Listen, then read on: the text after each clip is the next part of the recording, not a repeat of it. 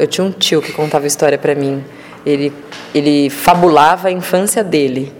E eu nunca conheci os personagens, o cachorro Rex, é, o pai dele, mas eu tenho a imagem de todas essas personagens, dessas pessoas que eu não conhecia, os animais, como se eu tivesse conhecido. Porque eu acho que essa foi a minha formação, sabe?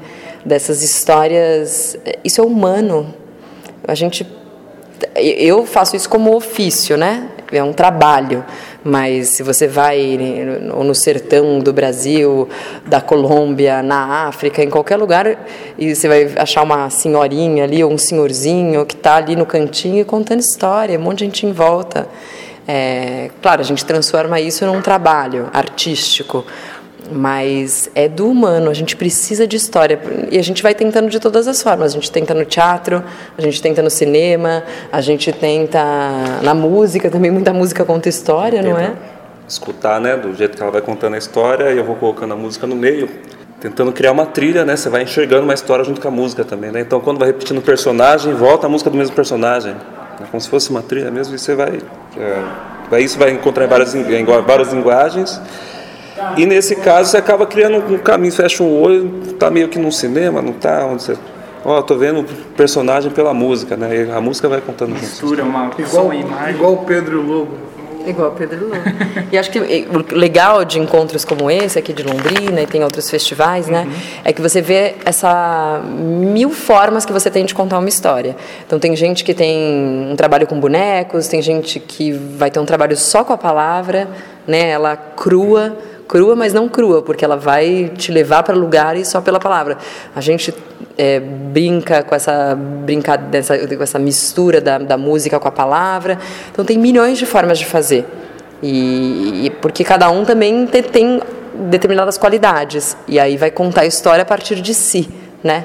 Eu algumas vezes brinquei com objetos, mas não é minha praia. Então eu fui me descartando deles porque a minha pegada é a da, da palavra mesmo. Como que essa palavra, como que acontece alguma coisa entre eu que estou falando e você que está escutando. O que vai, essa imagem está se formando, ela se forma entre a gente, nesse espaço aqui. De repente eu contei uma história, isso aconteceu uma vez com uma amiga. Estava contando uma história da minha vida, real, que aconteceu. Aí ela falou: Nossa, essa praia devia ser linda, né? Eu falei: Mas não foi na praia. Para. Eu imaginei praia. e para mim isso é a, é a narração de histórias, né?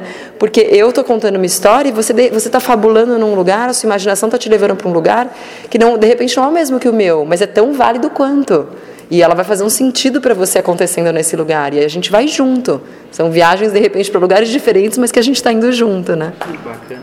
Tem um, assim, você até fala ali da, durante a contação, que vocês citam ali a época em que as pessoas criavam sentidos para o que não, não tinha saber.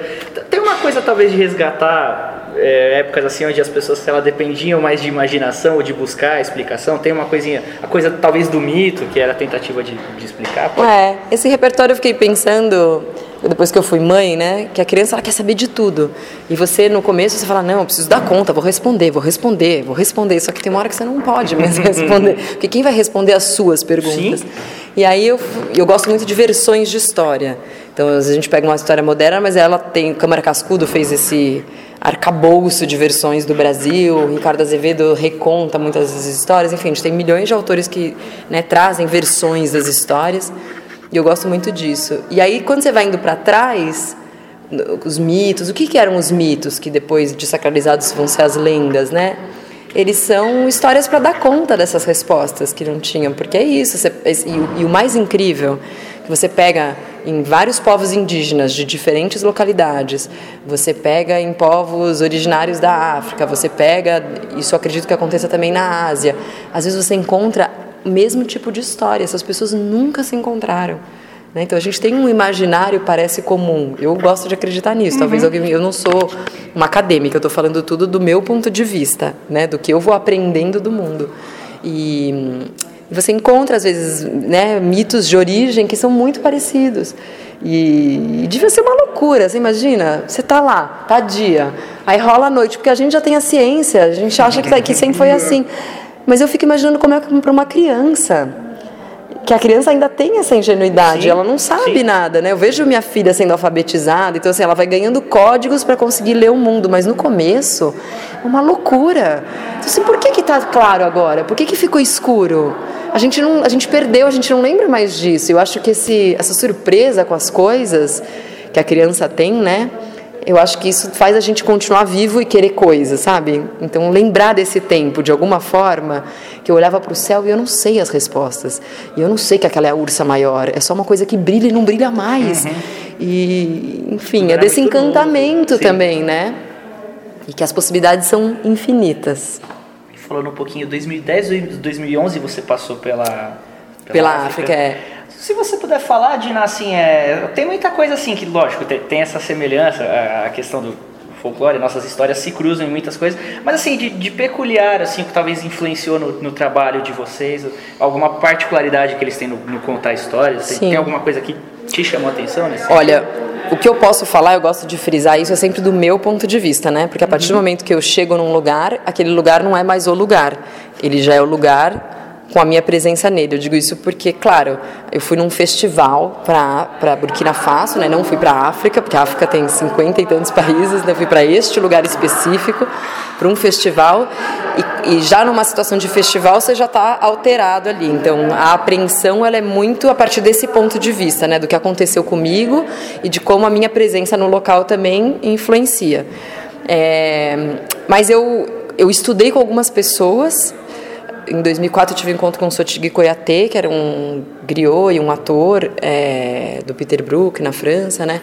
Que ele veio dar um curso é, mais vo- voltado para o teatro. Em 2010 eu conheci o filho dele, o Assani, que deu um curso no Boca do Céu, que é um festival incrível que tem em São Paulo. E aí começou a me despertar. Em 2010 eu vivi esse festival muito intensamente. Eu comecei a ver as milhões de possibilidades que a narração de histórias tinha. Porque eu estava ali Em línguas diferentes, não em línguas diferentes, em línguas diferentes. E aí eu falei, isso é um lugar, é, assim, é, é mais do que eu estou imaginando. E aí o festi aí ele tinha falado desse festival na África, eu falei, quero ir, quero ir, virou uma coisa assim, eu preciso ir. E claro, você vai para um lugar que é completamente diferente em tudo, né? Tudo, assim, até da coisa não ter banheiro, que é fossa, assim, o seu corpo está em outra situação, todo mundo fica doente porque são outras bactérias que tem em outros, todos os continentes têm bactérias diferentes, enfim, é de todas as ordens a diferença, né? A língua que é diferente, às vezes é até bom. Você está num lugar que você não tem nem como entender aquela língua, aí você relaxa. Você fala, ah, então agora eu só tenho que ficar aqui recebendo. Uma das coisas que eu mais me chamou a atenção, e acho que me fez pensar quando eu vim, foi que todo mundo ouve todas as histórias. Né? Você tem crianças, adultos, e a criança pode dormir. Então tem uma coisa da concentração que a gente tem. Eu, eu lembro que quando eu voltei, eu fui numa biblioteca e a bibliotecária falou: todo mundo sentado, não pode deitar, a moça vai contar a história. Super de boa fé, eu entendo o que ela estava fazendo, mas pode deitar, pode até dormir, porque tudo bem. Por que não? Porque se a história te levar para aquele lugar, e eu que lá na África eu vi as crianças dormindo, porque era uma noite inteira de histórias, elas não vão ficar acordadas o tempo inteiro. É, então é, sabe mudar o ponto de vista, assim, por quê? E se dormir? Qual o problema, né? Às vezes a pessoa está prestando atenção, está ouvindo de outra forma. E essa coisa da história para todas as idades, isso me pegou forte.